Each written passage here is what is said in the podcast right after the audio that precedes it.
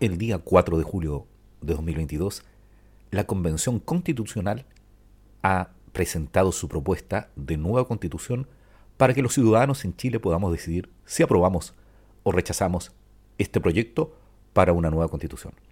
En este podcast te daremos a conocer todo el articulado de la propuesta de nueva constitución en Chile. Soy Edgardo Lovera, comencemos.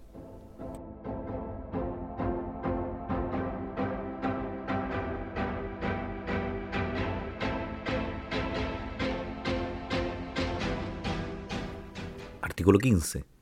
1. Los derechos y las obligaciones establecidos en los tratados internacionales de derechos humanos ratificados y vigentes en Chile, los principios generales del derecho internacional, de los derechos humanos y el derecho internacional consuetudinario de la misma materia forman parte integral de esta Constitución y gozan de rango constitucional. 2.